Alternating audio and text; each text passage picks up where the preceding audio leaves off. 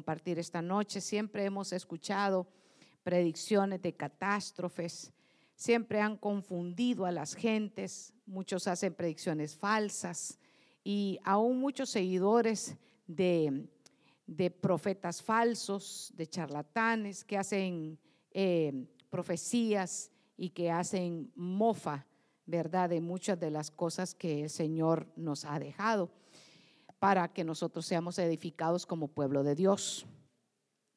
Sin embargo, la Biblia dice que la forma que se prueba un profeta es que se cumpla al 100% la profecía que ha dado. Según las escrituras, hay más de 360 profecías acerca de la venida de Cristo en su carne cuando nació en Belén. Más de 360 que ya se cumplieron. Pero ahora estamos en el tiempo en el que el Señor también ha dejado palabras y ha dejado profecía acerca de lo que nosotros como iglesia estamos esperando. Dos eventos preciosos que nosotros esperamos como iglesia. El primero es el rapto y el segundo que va a venir seguido del rapto se llama la tribulación y posteriormente la gran tribulación. Esto llenará de asombro, llenará de espanto a muchos de los que ahora eh, solamente nos escuchan y piensan que todo lo que nosotros hablamos no tiene ningún valor. Ese evento profético que es descrito tanto en el Antiguo Testamento como en el Nuevo Testamento, que no es mucho el gusto que se da de poder entender o de poder aplicarnos a, este tipo de temas. Yo sé que es un poco difícil, por lo que algunos se asustan, a otros les incomoda y a otros dicen, ¿por qué no hablamos de cosas prácticas que estén conectadas con mi diario vivir? Pero esto está muy conectado, definitivamente conectado con el diario vivir de la iglesia. Así que es necesario que nosotros tengamos y tenemos que predicarlo. Este evento se le conoce y ah, es el que nosotros vamos a estar ocupándonos esta noche. Vamos a hablar un poco acerca de lo que usted y yo esperamos y de lo que el mundo va a tener que recibir una vez que nosotros hayamos partido. ¿Qué nosotros esperamos? El rapto. ¿Qué vendrá entonces para el mundo cuando la iglesia ya no esté aquí? El día del Señor, que usted y yo no estamos esperando. Y seguidamente de ese día tremendo es la tribulación y posteriormente la gran tribulación. Son eventos que eh, tienen una secuencia y muchos ah, toman eh, como un solo evento, pero definitivamente no es cada uno de nosotros tenemos que entender que Dios ha dejado un plan que se sigue desarrollando. Ya se está desarrollando. Ya se está desarrollando y continuará desarrollándose aún cuando la iglesia, como ahora usted y yo la conocemos, nosotros somos parte de la iglesia de Cristo porque sabemos que el Señor tiene un pueblo grande que Él salvó y rescató con su sangre preciosa.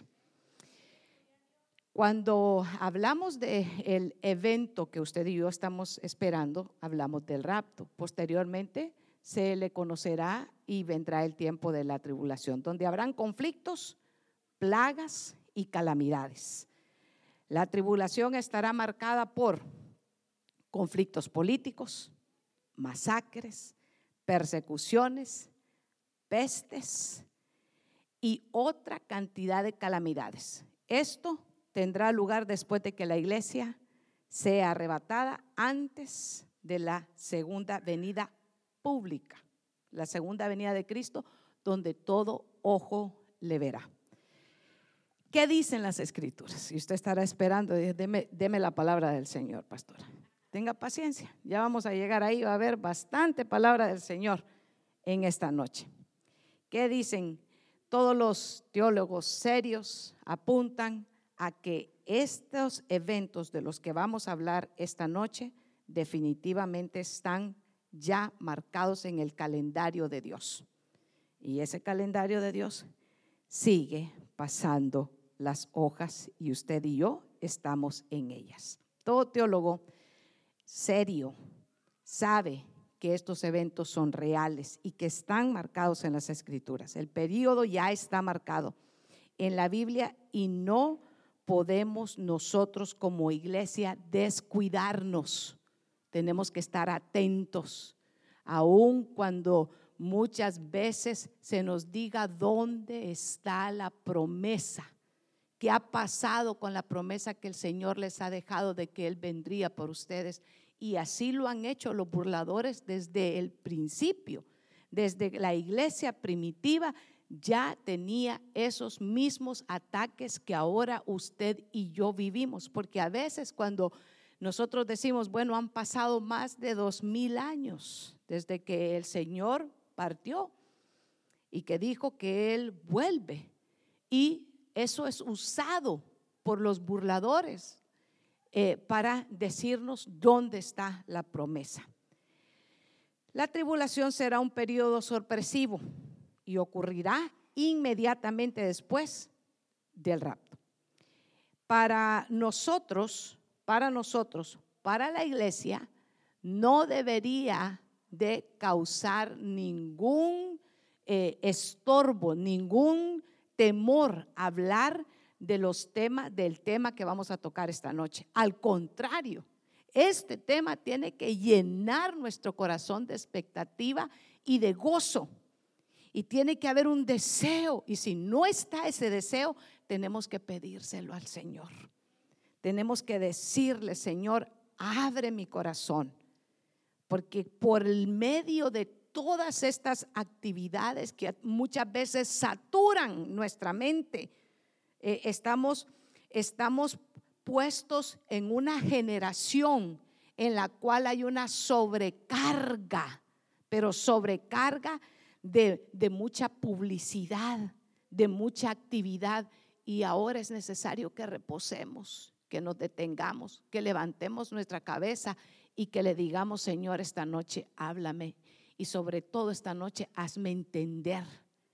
¿Sabe que hay una promesa del Señor en el Salmo 32 que Él dice, te haré entender y te enseñaré el camino por el que debas andar y sobre ti pondré mis ojos? ¿Quién es el que nos hace entender, hermanos, sino el Espíritu Santo? De otra manera, usted solamente va a estar oyendo bla, bla, bla, bla, bla. ¿Qué hora se cae esta señora? A las ocho. Ok, ya, ya, ya solo le queda un ratito. Gracias a Dios, ya nos vamos a ir. Pero cuando el Espíritu Santo viene a nuestra vida, es el mismo Espíritu el que nos da la convicción, el que nos da la seguridad de que lo que está siendo predicado es una palabra para nosotros, para prepararnos, porque el Señor lo dijo, he aquí, yo vengo pronto y su galardón viene con él. Así que nosotros tenemos que estar preparados. Nosotros no esperamos al Señor como un ladrón en la noche, porque el, Señor ya nos ha dicho a nosotros cómo lo debemos de esperar. Nosotros tenemos que estar esperando al Señor con aceite en nuestras lámparas. Que aunque nosotros estemos, ¿sabe qué? Porque podemos dormir, pero tiene que haber aceite, tiene que haber unción en nuestra vida y esa unción es el Espíritu Santo en nosotros. Así que el apóstol Pablo describe el evento que será eh, el principio, el principio de la tribulación. Esta noche le voy a llevar le voy a llevar por espacios, por etapas. Y vamos a hablar un poco acerca del rapto, vamos a hablar un poco acerca de la tribulación y vamos a hablar acerca de cinco razones. Cinco razones. Y se las voy a dar conforme a la escritura. ¿Por qué la iglesia no espera la tribulación? No pasa la tribulación. Cinco razones que están en las escrituras, porque en este tema sabemos que hay unos que eh, la iglesia, los teólogos y las corrientes teológicas le gustan complicar las cosas que el Señor dejó ya reveladas para nuestra vida, pero hay unos que piensan que eh, los pre-tribulacionistas, que es donde nosotros nos encontramos como iglesia, que sabemos por estos cinco puntos, y hay más, pero no podemos tocarlos todos, que vamos a tocar que la iglesia no pasa por la tribulación. Pero hay otros que creen en que la iglesia va a partir a mitad de la tribulación. Y hay otros que son post-tribulacionistas, que creen que la iglesia va a pasar todo el tiempo en la tribulación y al final va a ser rescatada. Sin embargo, esta noche vamos a hablar de cinco, cinco aspectos que están en la, en la palabra del Señor. ¿Por qué nosotros, con la autoridad de la palabra del Señor, no porque nosotros lo digamos, porque la palabra del Señor, la palabra del Señor lo declara. Bajo esa autoridad vamos a ver esos cinco puntos. ¿Por qué es tan importante? ¿Por qué es tan hermoso que nosotros aprendamos a deleitarnos en el Señor? ¿Por qué sabe que cuando el Señor ha dado una promesa, nosotros aprendamos a quedarnos firmes y a orar conforme a esas promesas y decirle, Señor, tú lo prometiste, si yo lo creo, yo sigo esperándote, sé que tú eres el rey que viene pronto por nosotros.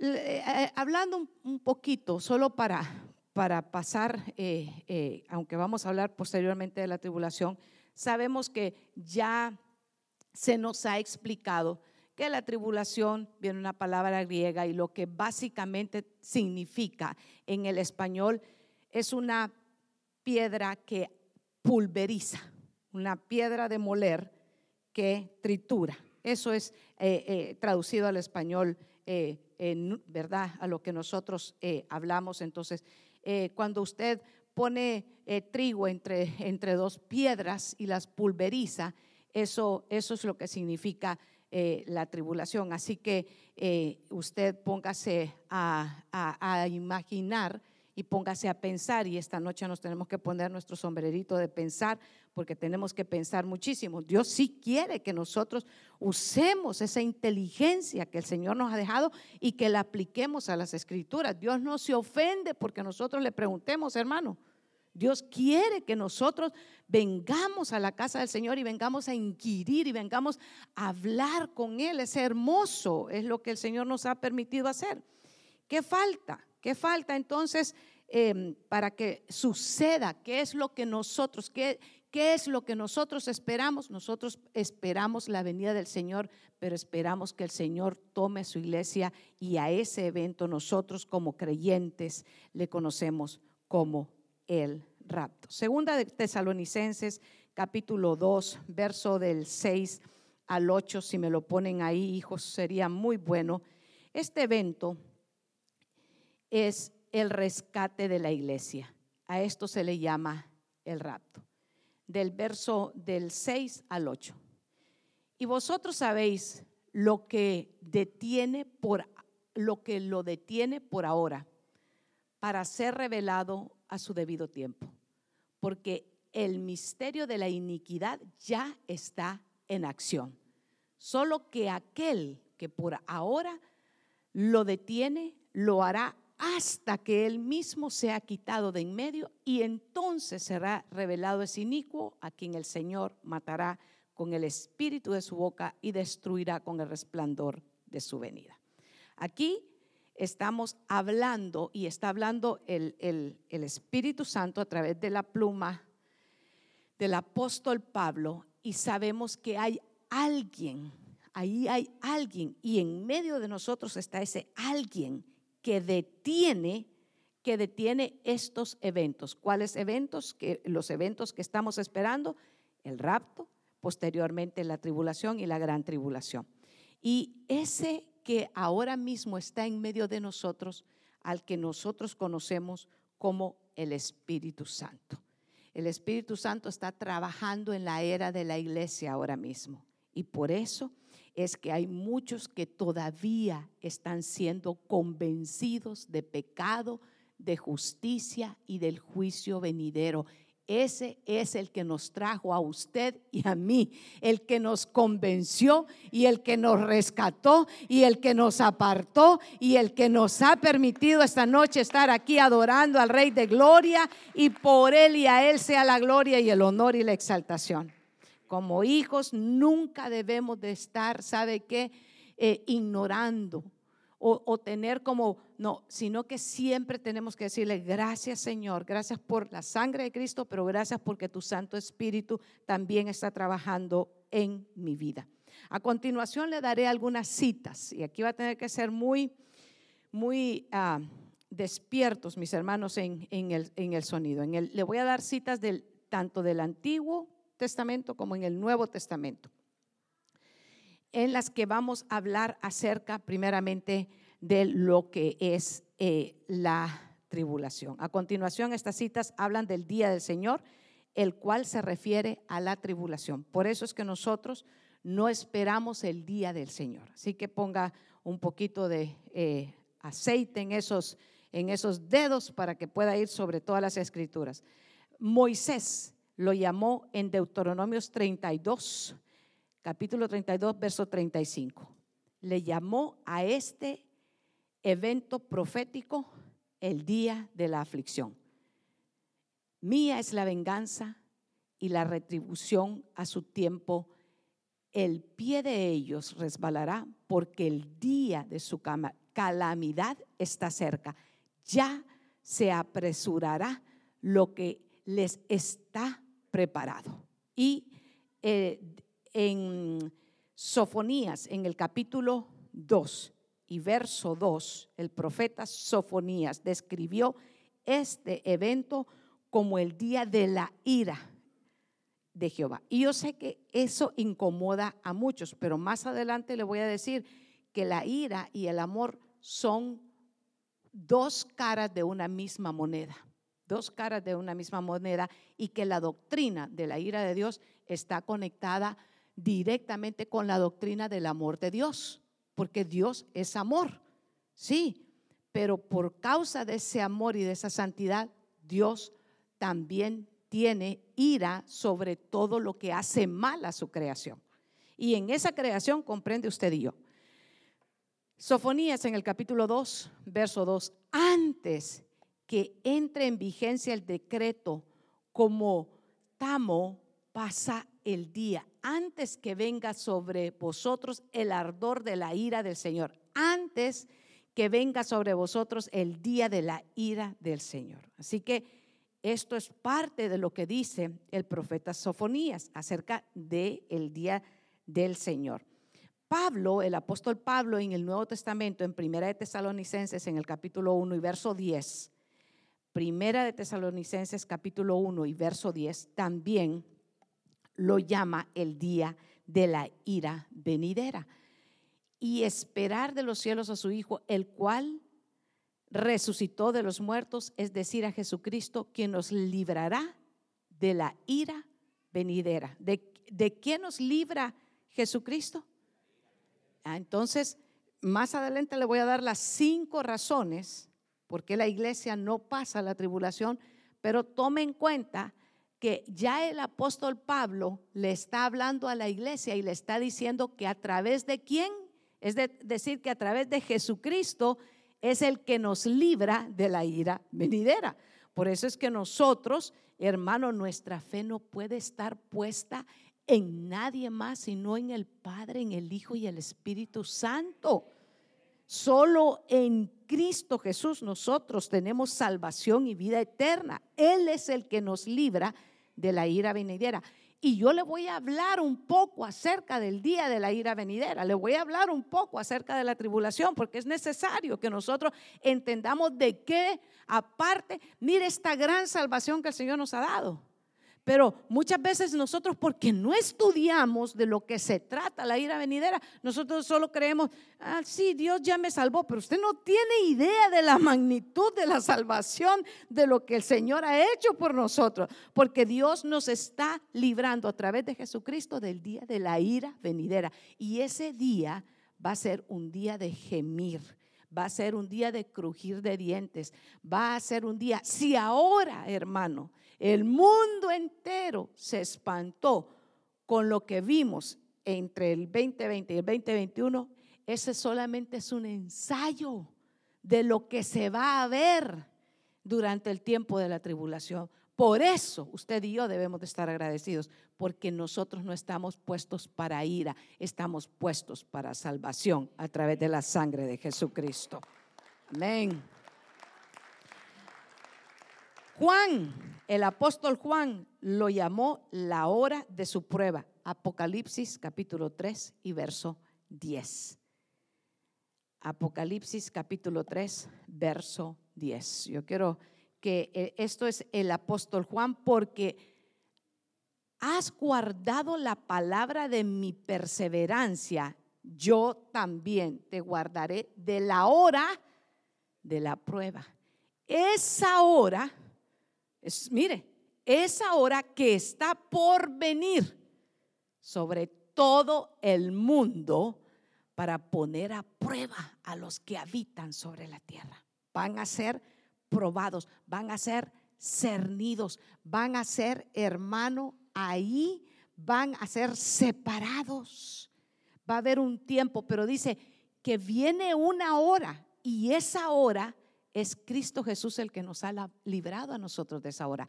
Pero es un evento. ¿Nota usted que es un evento? Que está en el futuro. Y por eso a esto también se le conoce como los tiempos proféticos, que también se le conoce como escatología, lo que ahora mismo nosotros. También el profeta Daniel habló de este tiempo en Daniel en el capítulo 12 y verso 1. Y Daniel lo colocó el nombre como el tiempo de la angustia de Jacob. Y eso es muy importante porque este, la tribulación tiene dos propósitos. Uno de los propósitos que tiene la tribulación es tratar con Israel. Más adelante se lo voy a delinear. Pero el Daniel en el capítulo 12 y verso 1 dice, en aquel tiempo se levantará Miguel, el gran príncipe que vela sobre los hijos de tu pueblo. Será un tiempo de qué? De risa. No vea que no dice que es un tiempo de risa. Dice que es un tiempo de angustia, cual nunca, mire, note, nunca hubo desde que existen las naciones hasta entonces y en ese tiempo tu pueblo será librado, todos los que encuentren, se encuentren escritos en el libro. Eh, eh, ¿Se fija por qué es tan necesario nuestra confesión delante del Señor para que nuestro nombre también esté inscrito en el libro de la vida? Se fija porque el profeta también está hablando, dice que es una angustia cual nunca se ha visto en ninguno de los tiempos. Y, y note que ya han habido tiempos difíciles en esta tierra. Ha pasado guerras y guerras no solo locales, sino que guerras mundiales. Y sin embargo, esa no ha sido la gran tribulación. Y sin embargo, reconocemos que hubo un, tiempo terrible también eh, en, el, en, el, momento en que gobernantes perversos decidieron exterminar eh, naciones y, decidieron hacer exterminio y, y cosas terribles. Y sin embargo, todavía no es la tribulación. La tribulación van a ser esos eventos, pero a una magnitud superior Así que nosotros tenemos que estar agradecidos nuevamente y se lo voy a repetir muchas veces y le voy a dar las cinco razones basados en la autoridad de la escritura por qué usted y yo tenemos que estar agradecidos porque hemos sido librados de esa hora de la angustia que va a ser, dice, sobre el mundo. Se fija que no va a ser localizado, no va a ser en un, en un sector nada más, va a ser en todo el mundo en todo el mundo. Ahora, hermano, el mundo se ríe. Ahora el mundo sabe que están haciendo cosas perversas. Ya no solamente, hermano, lo hacen en el secreto, lo hacen en público. Y sabe que están engañando, están engañando y están hablando de perversidades a nuestros niños y a nuestros jóvenes. Hermano, es tiempo que nosotros estemos atentos a los tiempos en los que estamos viviendo y sobre todo estemos atentos a la venida de nuestro Señor. Ahí es cuando sabe que empezamos a bajar un poco la, la, marcha y empezamos a, a decirle, Señor, yo quiero que mi corazón esté alineado con el tuyo. Y ahí es cuando decimos, Señor, que no sea una costumbre que vengo a adorarte, sino que, que haya pasión en mi corazón, porque sé en mí, en mi corazón, que das testimonio que tú vienes pronto. Una de las profecías más impactantes está en Sofonías 1.15. El profeta Sofonías habla del día de la ira. Mire, Sofonías en el capítulo 1, verso 15, márquelo también y téngalo para su tiempo de devocional. Día de ira, aquel día, día de congoja y día de angustia, día de destrucción y día de desolación, día de tinieblas y de lobreguez, día nublado, densa oscuridad. Ese sí es el tiempo del que está hablando el profeta Sofonías, día de angustia, tiempo de la tribulación. Si usted es como yo, hermano, yo creo que nos parecemos un poquito, a usted le gustaría que ahorita nosotros estuviéramos hablando de los cinco pilares de la prosperidad, de cómo tener un matrimonio sin ningún problema y de cómo eh, podríamos eh, alcanzar en el 2022 la prosperidad total. Pero sabe que usted está en la casa del Señor. Y aquí Dios, su Santo Espíritu, quiere hablarnos esta noche. Y es necesario que nosotros nos apliquemos a lo que Dios sí quiere hablarnos, a lo que Dios quiere enseñarnos. Y esto es su palabra. Estos son los tiempos en los que nosotros estamos viviendo y este es el tiempo en el que nosotros tenemos que poner nuestra atención a lo que el Señor nos ha dejado delineado, lo que el Señor nos ha dejado a nosotros preparados. Yo le voy a poner un ejemplo bien práctico y chiquito, no me quiero distraer porque tengo mucho que el Señor me ha dado para compartir con ustedes esta noche. Pero cuando usted sale de viaje, cuando usted prepara... Eh, un viaje, qué sé yo, eh, aquí hay viajeros expertos, ¿verdad? Eh, pero cuando prepara sus viajes y, usted sabe que tiene un itinerario, usted sabe que le estoy hablando de un viaje aéreo y usted eh, no puede llegar y presentarse al aeropuerto. Eh, le dicen que su vuelo sale a las 10 de la mañana y usted no está ahí a las 10 de la mañana. A usted lo hacen llegar hasta dos y tres horas. Ah, depende para usted donde usted vaya y depende en qué tiempo de la pandemia esté también. Y lo hacen llegar con tiempo y lo hacen que se prepare y le, y le hacen muchísimas cosas que usted no puede llegar. El viaje es a las 10 de la mañana y aparece a las 10 de la mañana. Y aquí se van a poner a reír algunos hermanos, porque si les empiezo a decir a todos los que les ha dejado el avión, hermano, ya ahorita ya, ya, ya algunos ya se están riendo, pero no, no se preocupen, no lo voy a, no lo voy a poner en, en, en evidencia. Pero a veces nos llama, pastor, me dejó el avión y a qué hora llegaste? Es como cinco minutos antes de que saliera el avión. Es too late, es muy tarde. Así el Señor a nosotros en la palabra profética nos ha dejado lo que usted y yo tenemos que hacer. Así que tenemos que prepararnos porque pronto viene el rey. Prepárese, prepárese porque el Señor viene pronto, porque su palabra es fiel. Yo en este mensaje no estaría platicando con nadie. Yo en este mensaje le estuviera diciendo al vecino, ¿sabes qué? Ahí hablamos después porque este es parte de mi itinerario y yo necesito estar preparado. Al que me está texteando ahorita le, diría, no, ahorita no puedo hablar contigo, I'm sorry, too late, ahorita no, ahorita tengo que hablar con el Señor, el Señor está hablando conmigo. Lo más importante es que yo le ponga atención a lo que el Señor me está hablando. Gloria a Dios, gloria a Dios. Jesús mismo en Mateo 24, en el capítulo 24, verso 20, también habló de este tiempo. Orad pues. ¿Qué dijo el Señor? 24, 20 de Mateo. Oren Oren pues, oremos.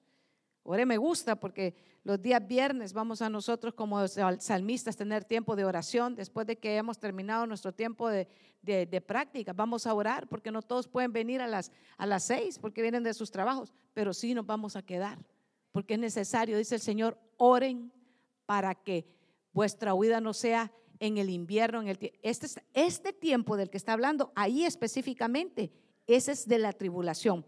Dice el verso 21, porque habrá entonces, el verso 21 de Mateo 24, eh, por favor, habrá entonces gran tribulación, cual no ha habido desde el principio del mundo hasta ahora, ni la habrá. Jesús mismo también habló del el tiempo de la tribulación. Ya lo llevé por el Antiguo Testamento y lo llevé por el Nuevo Testamento. Dice amén. Conocemos que es un evento que está por venir. Sí, y que la iglesia y con la, y la iglesia por la gracia y la misericordia del Señor no va a pasar. Y por la autoridad de la palabra. ¿Cuál es entonces? después de que le he hablado y le he delineado un poquito acerca de la tribulación, hay muchos más versos, pero ¿cuál es el propósito? Dos propósitos mayores tiene la tribulación. El primero le dije anteriormente que Dios va a tratar con Israel. Por eso Daniel le habla la angustia de Jacob, porque va a ser un trato eh, con, con eh, Israel, pero también va a tratar con aquellos que no le recibieron, con aquellos que se burlaron, con aquellos que ahora mismo, en este tiempo, se deleitan en hacer el mal. Y por eso habla de la ira del Señor. Porque muchos dicen, pero ¿cómo pueden hablar acerca de la ira del día del Señor si Dios es amor y no lo pueden comprender y dicen, no, pero es que es que eh, lo que les están enseñando, Dios sí, sí, Dios es amor. Y por ese amor es que ahora tiene la puerta de la gracia a través de Jesucristo para salvación. El amor de Dios se expresa en, en la salvación que nos ha dado a través de Jesucristo. Pero también al muchos rechazarlos, entonces vendrá el día del que nosotros hemos hablado. Y ese trato, ese primer propósito, lo expresa el profeta Ezequiel en el capítulo 20, verso 38. Ese es el trato antes de que entremos a los cinco puntos que yo creo que usted quiere escuchar, ¿verdad? Porque todavía no hemos entrado a los cinco puntos. Pero era necesario que usted oiga esto antes de que entremos a los puntos de por qué nosotros como iglesia le decimos al mundo, prepárate porque el Señor viene por su pueblo. Ezequiel 20, capítulo 38, es estrato del Señor con Israel.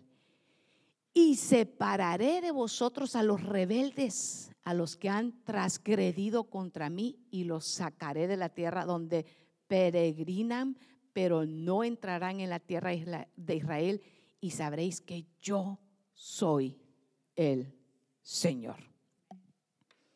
Y sabrán que el Señor mismo lo declaró y las promesas del Señor se cumplen. Porque Dios es fiel. Es fiel para mostrar su amor, pero es fiel también para mandar su juicio. Entonces, yo sé que esto eh, solo el Espíritu Santo. Y he orado al Señor para que sea el Espíritu Santo el que le hable a usted esta noche. Y no sea, no me mire a mí porque esta palabra no viene de mí. Esta palabra viene del Señor. Quite, por favor, vote a la imagen del mensajero y oiga el mensaje. Es el mensaje, no se distraiga con nada. Esto es el Señor. Y el otro propósito de la tribulación es tratar con los gentiles, es tratar con el mundo, es tratar con aquellos que ahora mismo le dan la espalda, es tratar con aquellos que ahora dicen, no quiero nada con el Señor, no me atrasen, porque yo estoy muy ocupado y no hay en ellos convicción de pecado. Hacen y se deleitan en la maldad. Pero dice la palabra del Señor en Romanos en el capítulo 1, verso 18. Por favor, anótelo lléveselo para su tiempo de meditación. Será revelar la ira de Dios y mostrar su verdad. La verdad, ¿quién es la verdad, hermanos? Mucho, el mundo, el mundo anda detrás de una verdad distorsionada. Quieren hacer una verdad como que fuera, hermano, un sastre, un vestido que se los hagan a su medida. Lo siento mucho, hay una sola verdad. La verdad es Jesucristo él es el camino, Él es la verdad y Él es la vida y nadie viene al Padre si no es a través de Cristo. Y si son para Él, déselas con gozo. Romanos 1.18 dice, yo solo leo en la Biblia jubileo, porque manifestará, ¿en qué versión? En la L, ¿verdad? Porque, porque la ira de Dios se revela desde el cielo contra toda impiedad e injusticia de los hombres con, que con injusticia restringen la verdad. La verdad es Dios. ¿Dónde encontramos la verdad? En su palabra. ¿Nos incomoda muchas veces esa verdad? Sí, nos incomoda. ¿Por qué? Porque no se aplica. Porque muchas veces cuando estoy hablando y estoy leyendo y estoy diciendo, y el Señor me manda que amar a mis enemigos. Y entonces ahí quedo, no, Señor, pero no habrá una opción diferente. Has conocido como los abogados, ¿verdad? Que los abogados buscan opciones hasta donde no hay. Y será difícil que los abogados, no, mejor no digo eso, ¿verdad? Porque usted ya sabe lo que yo iba a decir, pero no, estamos serios, vamos a la, a la palabra del Señor. Romanos 1.18. Muy bien, entonces ya sabe los dos propósitos que se encuentran en la tribulación, tratar con Israel y tratar con el mundo que ha distorsionado y ha torcido la verdad de Dios. ¿Sí? Amén. Entonces, si tiene todas las cosas que Dios hace, hermano, tienen propósitos. Porque dice el Señor en Romanos 8:28 que todas las cosas obran para bien a los que aman a Dios. O sea que hay una razón en el porqué de las cosas que a nosotros nos ha tocado vivir. Siempre hay una razón. Y tengo que decir, que usted preferiría estar oyendo un mensaje ahora mismo de solo del amor de Dios. Sin embargo, la doctrina bíblica de la ira de Dios tiene su raíz en la doctrina bíblica del amor de Dios. Él tiene toda la razón de aborrecer el mal. Dios tiene toda la razón de aborrecer el mal porque Él es el bien. Y aborrecer la maldad del mundo. Dios tiene todo el derecho de aborrecer la maldad del mundo porque han torcido la maravillosa creación que Dios nos ha dado. Y si no, observe cómo la misma creación está gimiendo ahora mismo a causa de qué? Del daño que el mismo hombre ha hecho sobre la creación de Dios. Dios tiene sobrada razón de manifestar su ira por el daño que el mismo hombre ha hecho a la creación de Dios. El amor y la ira son dos lados de una misma moneda. Así que que nadie le vaya a engañar y decir, no, Dios no va a manifestar su ira. Sí lo va a hacer. La palabra de Dios lo dice. Y yo no lo puedo cambiar, hermano. Ahí está escrito. Y lo que está escrito, el Señor lo va a cumplir. Dios sabe que si Dios no detestara el mal, si Dios no aborreciera el mal, entonces Dios no sería amor. ¿Por qué? Porque Él es, Él es el amor. Dios no sería bueno y no sería santo si no aborreciera el mal. Si Dios no detestara el prejuicio racial, no es bueno y no es amor. Dios detesta el prejuicio racial, que nosotros hagamos diferencias por razas y que el mundo haga una diferencia entre razas y razas. Dios no se agrada de eso. Dios, sí, Dios tiene todo el derecho de expresar, sabe que su ira contra el maltrato de su creación, contra el aborto, que ahora lo quieren hacer tan, tan, tan simple. No, Dios no se agrada de que nosotros dañemos su creación. Nuestro embrión, dice la palabra, Dios lo puso, Dios lo conoció. Así que Dios es bueno y Dios es amor. Diga, Dios es amor. Naún, el profeta Naún, en el capítulo 1, verso 13, dice, Jehová, Naún, el capítulo 1, verso 13, es tardo para la ira y grande en poder, y no tendrá por inocente al culpable. Jehová marcha en la tempestad y en el torbellino, y las nubes son el polvo de sus pies. Y nosotros las vemos tan gloriosas, ¿verdad? Las nubes. Y dice que las nubes son qué? El polvo de los pies del Señor. Oh, gloria a Cristo Jesús. Mire qué hermoso, hermano. Pero Dios no tiene por inocente al culpable. Así que es necesario que nosotros estemos y nos pongamos a cuenta con el Señor. Le voy a dar una pequeña ilustración antes de que entremos a los cinco puntos, porque yo creo que va a tener que ser en dos partes este mensaje, porque todavía ni siquiera he llegado donde tengo que llegar. Gloria a Dios. Pero es necesario. Y sabe que no tengo prisa. Gloria a Dios porque no tengo ninguna prisa. Es necesario que nosotros podamos asimilar el alimento espiritual y que tengamos paciencia para tenemos que tener paciencia para asimilar lo que Dios nos quiere hablar. Y, le voy a dar una, una ilustración que, nos dio uno de nuestros de tres, uno de los maestros. Dijo, cuando el Señor habla en el libro de Apocalipsis y hace referencia a la iglesia de Filadelfia, porque usted sabe que hay siete iglesias en el, en el libro de Apocalipsis, y una de ellas es Filadelfia, y esa iglesia lo que significa es amor fraternal.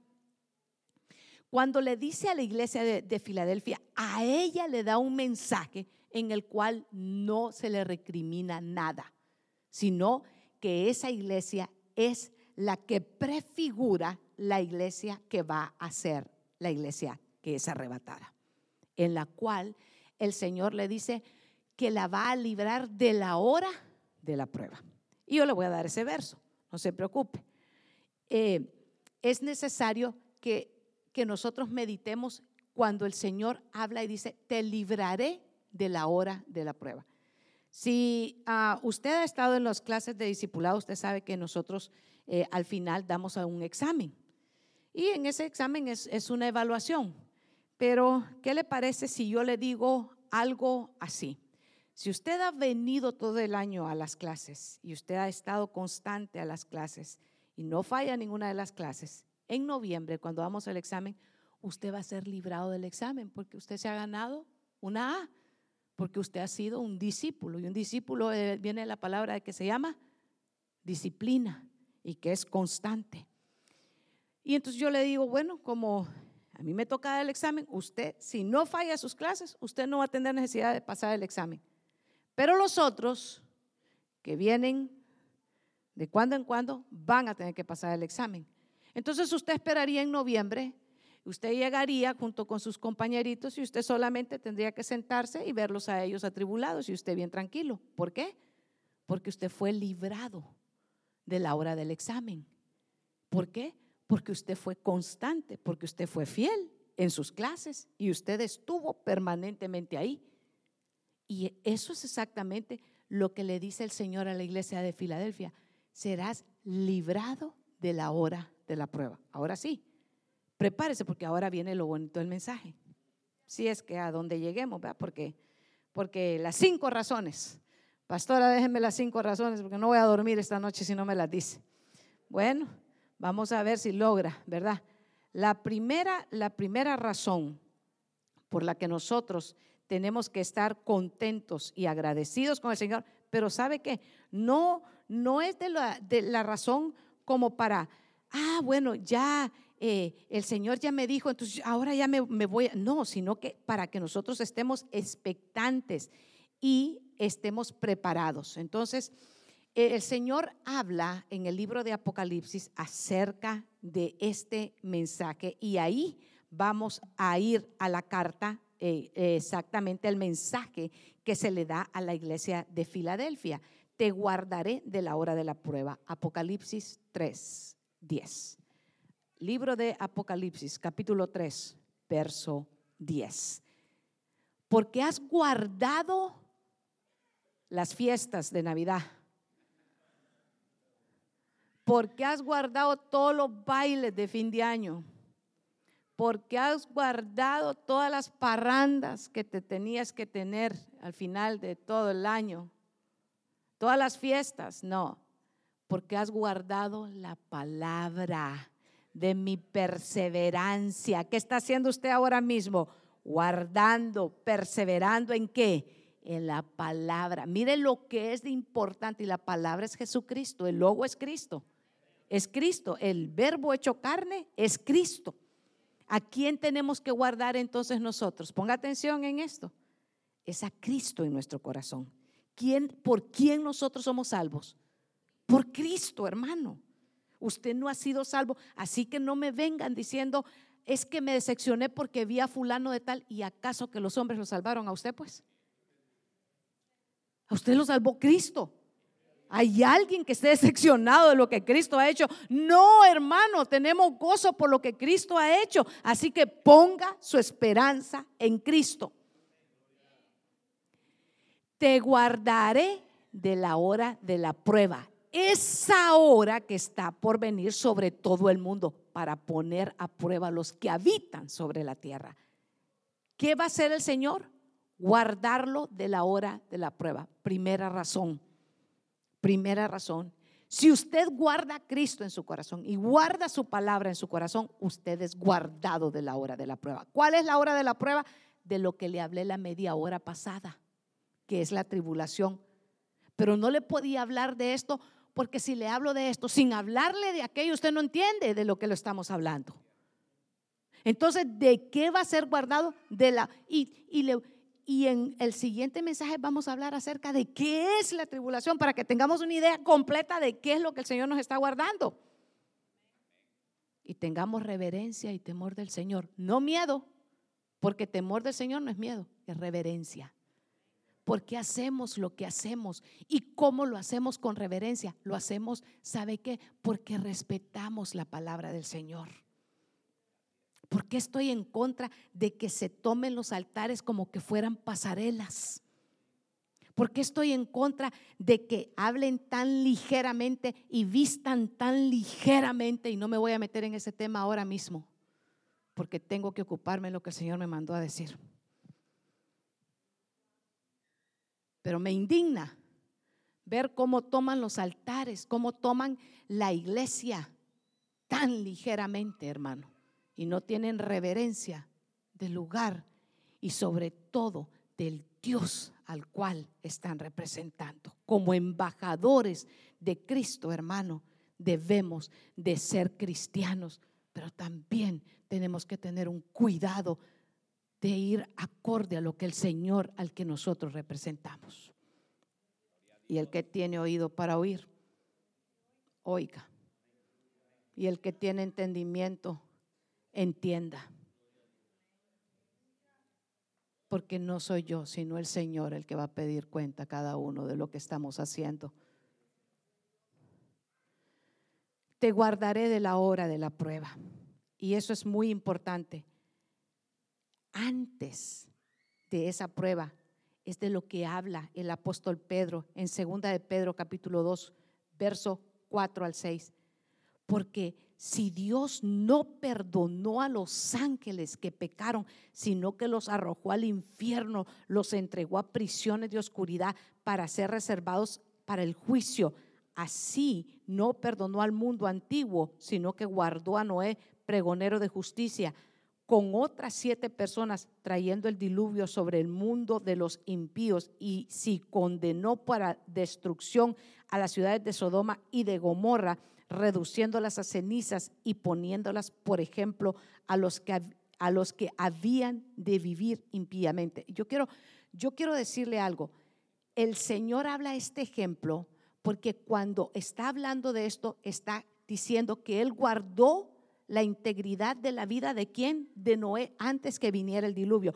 Él guardó la integridad de Lot antes de que viniera el juicio sobre Sodoma y Gomorra el Señor sabe librar del el tiempo de la angustia aquellos a los cuales el Señor les ha dado una promesa. Y si yo le digo a usted, levante la mano, si usted ha escuchado alguna vez que Dios le ha dado una promesa de salvación sobre su vida y de librarlo de la hora de la prueba, usted tendría que estar dando brincos de alegría y diciendo, amén, yo he recibido esa promesa.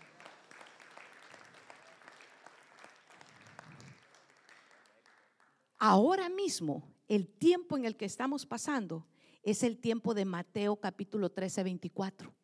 Y ese de Mateo 13, 24 es el tiempo, hermano, en el cual el trigo y la cizaña están juntos. Ese es el tiempo en el que nosotros estamos. Y muchos dicen, pero mire, ¿por qué está ocurriendo? ¿No se ha fijado usted en las noticias cuántas cosas malvadas y perversas salen?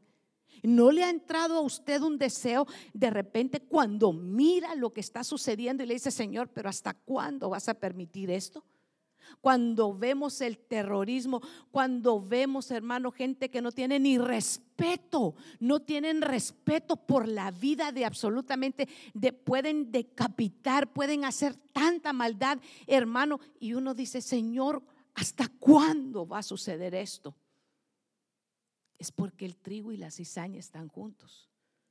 Pero va a llegar el tiempo, dijo el Señor, en el que Él va a mandar a sus ángeles y va a separar, diga separar, el trigo y la cizaña, aunque por el momento se parezcan. Se parecen, pero no son iguales. De la cizaña no sale nada bueno, pero del trigo sí. Ahí está en nuestro corazón decirle, Padre, yo no quiero que haya cizaña en mi corazón, porque Dios sí va a separar el trigo de la cizaña. Y uno va a ser tomado y el otro va a ser echado al fuego. Mateo 13, 24, les refirió otra parábola diciendo, el reino de los cielos es semejante a un hombre que sembró buena semilla, diga buena semilla, buena semilla. ¿Qué sembró el hombre? Y el hombre lo que nos muestra es Dios que sembró buena semilla en su campo. ¿El campo que es? El mundo. Pero el verso 25 dice, mientras dormían los hombres, ¿qué pasó? Vino su enemigo. ¿Quién es el enemigo? El enemigo de nuestras almas es el diablo, hermano. Y sembró cizaña en el ¿en qué? Entre el trigo y se fue. Y cuando salió la, hierba y dio fruto, entonces apareció también la cizaña. Ve que hay un fruto malo, porque la cizaña también dio fruto. Entonces no todo el fruto es bueno. Y vinieron entonces los siervos del padre de familia y le dijeron, Señor, no sembraste, mire la, mire la pregunta, no sembraste buena semilla en tu campo. ¿De dónde pues tiene cizaña? Y él les dijo, un enemigo ha hecho esto. Y los siervos le dijeron, ¿quieres pues que vayamos y la arranquemos? Y él les dijo, no. Diga, no, no, no, ahora no es. No sea que al arrancar la cizaña arranquéis también el trigo. Dejad que crezcan juntos el uno y el otro hasta la siega. ¿Hasta qué? ¿Qué es la siega? Hasta la cosecha. Y en el tiempo de la cosecha, yo le diré a los segadores, recojan primero la cizaña y átenla en manojos para quemarla, pero, pero recoged el trigo en mi granero. Bien, muy interesante, muy interesante, porque esto es la primera razón, yo ya se la di. Ahora vamos a la segunda, segunda razón. La razón es la promesa en esta promesa que el Señor nos ha dado de Apocalipsis 3.10. Ahora venga conmigo a la tercera razón. Se le di la primera, porque la iglesia no va a estar durante la tribulación por la promesa de Dios. Es Romanos 8.1. Anótela. La primera es Romanos 8.1. Ahora pues, ¿tiene Romanos 8.1? Esta es la primera razón. Ninguna condenación hay para los que están en Cristo Jesús. Los que no andan conforme a qué? A la carne, sino conforme a qué? Al Espíritu. Porque la ley del Espíritu, ah, mire que si hay una ley, mire que si hay una ley, nosotros vivimos bajo la ley de qué? Del Espíritu de vida en Cristo Jesús me ha librado de la ley del pecado y de la muerte. Entonces, esta tiene que ser para su vida, la primera de las promesas, porque dice que ninguna condenación. ¿Y qué es la tribulación, hermano? Tiempo de juicio. Se está aplicando un juicio. Y nosotros no estamos puestos para ira, sino para salvación. Entonces, la primera, la primera razón es porque no hay condenación para nosotros, Romanos 8.1. La segunda es lo que le dije en Apocalipsis 3.10 de que ha sido entregado por Dios esta promesa para nosotros, porque has guardado la palabra de mi perseverancia, porque ha guardado a Cristo en su corazón. Si yo le digo, levante la mano los que tienen a Cristo como Señor y Salvador en su corazón, entonces esa promesa es para su vida. Sí. Gloria a Dios. Esa es su segunda, esa es su seguridad. Esa es su seguridad, hermano. La tercera razón que la iglesia no está destinada para la ira, primera de Tesalonicenses capítulo 1, verso 9 y verso 10. Dice, es importante ver la fidelidad de Dios para su pueblo. La Hermano, no es la fidelidad de nosotros para con Dios, es la fidelidad de Dios para con su pueblo. Dios quiere que nosotros seamos fieles sirviéndole a Él, pero lo más importante es la fidelidad de Dios a su palabra para con nosotros. En Primera de Tesalonicenses, en el capítulo 1, verso 9, pues ellos mismos cuentan acerca de vosotros, de la congoja que tuvieron por parte de vosotros y cómo, cómo os convertiste de los ídolos a Dios para servir al Dios vivo y verdadero, que haya una conversión. ¿Cuántos hemos sido convertidos de las tinieblas a, su luz admirable? Si Dios nos ha hecho una nueva criatura, hermano, esa es nuestra seguridad de que esa promesa de no pasar por la ira venidera es para nosotros. La cuarta razón es que Jesús mismo nos lo prometió. Juan 14, capítulo 1, capítulo 14, verso 1 al 3. Juan 14, 1 al 3. Y esta promesa, hermano, es, es tan importante como las otras tres de las que hemos hablado en este momento. Pero nótelo, y aquí quiero que me ponga atención. Jesús mismo está hablando. Juan 14 dice, no se turbe vuestro corazón. Creed, dice, creen en Dios, crean también en mí en la casa de mi Padre muchas moradas hay. Si así no lo fuera, yo no os lo hubiera dicho. Voy pues a preparar lugar para vosotros. Y si me fuere y os preparare lugar, vendré otra vez y os tomaré a mí mismo para que donde yo esté, vosotros también estéis, ustedes también estén. Esa es la promesa que el Señor ha dejado para su iglesia. Porque nosotros no tiene que tener turbación nuestro corazón. Tiene que haber confianza. Tenemos que tener confianza en la fidelidad de Dios. Dios es fiel. Él no falla a sus promesas. Quinta razón de este, este mensaje está en Primera de Corintios capítulo 15, versos 51 y versos 52. He aquí, os digo un misterio. No todos dormiremos. Ese es el misterio que el Señor nos está dejando. Hay misterios que el Señor nos tiene revelados y este es uno de ellos. No cuando dice no todos dormiremos, lo que está diciendo no todos vamos a morir, pero todos seremos transformados en un momento, en un abrir y cerrar de ojos, a la final trompeta, porque se tocará la trompeta y los muertos serán resucitados incorruptibles y nosotros seremos transformados, porque es necesario que esto corruptible se vista de incorrupción y esto mortal se vista de inmortalidad. Esta promesa, hermano, está preparada. Este sí es para el tiempo del arrebatamiento. Todos los que el Señor tome para Él vamos a ser transformados.